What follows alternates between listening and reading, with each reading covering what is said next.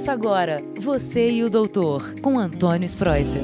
Olá, ouvintes do podcast Você e o Doutor. Prazer enorme estar aqui com vocês mais uma semana para nós conversarmos sobre as novidades, tratamentos, prevenção de doenças, né?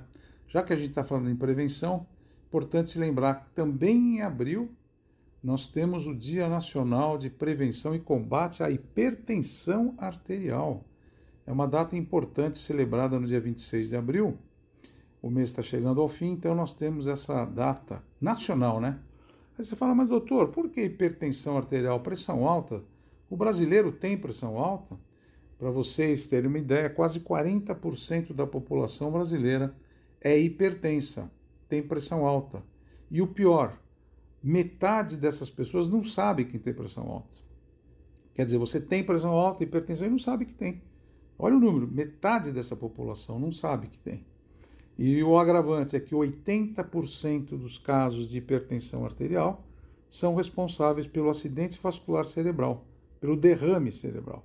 Um vasinho se rompe no cérebro porque a pressão está alta e você tem derrame, né? Tem um AVC. Então, 80% dos casos são uh, devidos à hipertensão. E mais de metade dos casos de infarto quase 60% dos casos de infarto também são dados e são a hipertensão arterial é responsável por esse número. Então, olha só, nós vivemos numa epidemia, né? Toda vez eu falo, tanto no meu programa no Você e o Doutor, como no meu consultório, como aqui no podcast nas redes sociais, que a hipertensão arterial no Brasil é uma epidemia e depende de nós fazer o diagnóstico, o controle mas o principal é a prevenção, né? Sabe por que eu estou falando disso? Porque nós brasileiros, nós comemos muito sal. Sabe qual é a média de, de sal que a gente come? 12 gramas de sal por dia. E o ideal que a Organização Mundial de Saúde preconiza é somente 5 gramas. Então nós estamos comendo mais do que o dobro. 5 gramas é uma colherzinha de chá, para vocês terem uma ideia. Uma colherzinha de chá de sal por dia já é o suficiente. Mas não é só o sal que você coloca né, na comida. Muitas vezes você vai comer comidas, alimentos industrializados e eles já vêm com o sal e você não sabe, né? Você está comendo sem saber. Aí você pergunta, bom, doutor, como é que eu faço então a prevenção? Em primeiro lugar, é saber quanto está a tua pressão agora. Qual é a pressão normal? O ideal é 12 por 8, ou 120 por 80 milímetros de mercúrio ou 12 por 8 centímetros de água, que são as unidades que a gente fala. Mas vamos facilitar, vai? 12 por 8. Quando você tem 13 por 8, ela está tá normal, mas 13 por 8,5. O, o ideal é, baixo, é abaixo de 14 por 9. Porque 14 por 9 e acima já é considerado hipertensão arterial. Como que a gente faz o diagnóstico? O diagnóstico você faz tirando a pressão. Aonde você pode tirar a pressão? Qualquer lugar vai no consultório médico, você vai à farmácia e tem um exame que nós pedimos, que eu peço sempre esse exame, como é que é? O nome do exame é chamado MAPA, M-A-P-A, MAPA, monitoração ambulatorial ou monitorização ambulatorial da pressão arterial. Como é que é isso aí? Você vai no laboratório, lá a equipe te coloca aquele aparelhinho no braço. Sabe aquele aparelho no braço que a gente põe para tirar a pressão?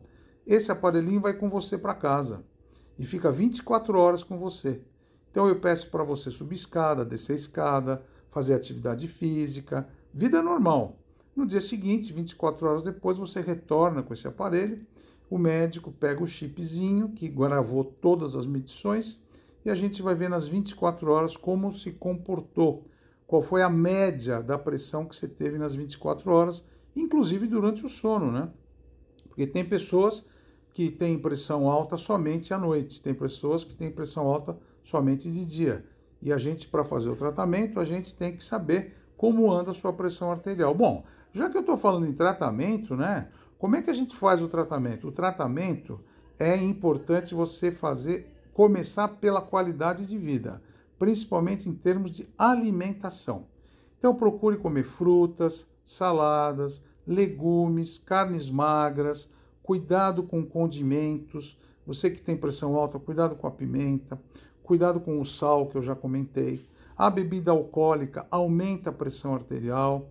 Então a gente tem que aquela falsa impressão, ah, a bebida alcoólica abaixa a pressão. Ela não abaixa a pressão, não. Precisa tomar muito cuidado com o álcool, que ele pode subir a pressão. E além disso, o estilo de vida. Sabe o estresse do dia a dia, sempre preocupada, preocupado, correria. Isso aí também é muito prejudicial a todos nós. Então é importante ter uma válvula de escape, fazer uma atividade física.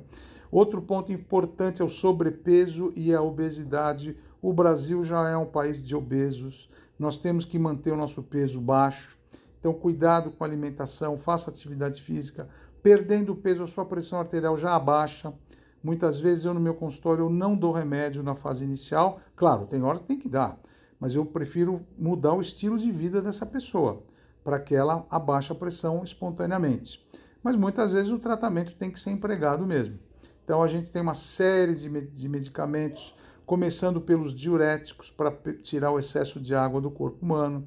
Então o diurético é bom porque ele tira o excesso, mas precisa saber se é o, é o excesso de água que está te dando pressão alta. Outro ponto é o uso de vasodilatadores, a dilatação dos vasos cai a pressão, mas tudo isso é o médico que vai decidir. Você não pode chegar numa farmácia e num amigo e falar que remédio está tomando para pressão, hein? Porque nós brasileiros adotamos a automedicação. A gente adora se automedicar. E o mais importante de tudo é você ter a ideia que se você tem pressão alta e você é atleta e faz atividade física, mesmo assim tem pressão alta, pode ser hereditário. Se seu avô, seu pai, você vai ter pressão alta. Por que eu estou chamando a atenção nesse ponto? Porque as crianças podem ter pressão alta também. Não é só o adulto que tem pressão alta. Então, se você é um pai ou você é mãe, está ouvindo o meu podcast e você se cuida de hipertensão e tem filhos, vamos começar a medir a pressão arterial das crianças também. Porque tem muitas crianças que têm hipertensão arterial, não têm diagnóstico, vão mal na sala de aula porque não enxergam direito, têm dor de cabeça, passam mal. Já que eu estou falando em dor de cabeça e enxerga mal, a hipertensão arterial é uma doença silenciosa porque ela não dá muitos sintomas.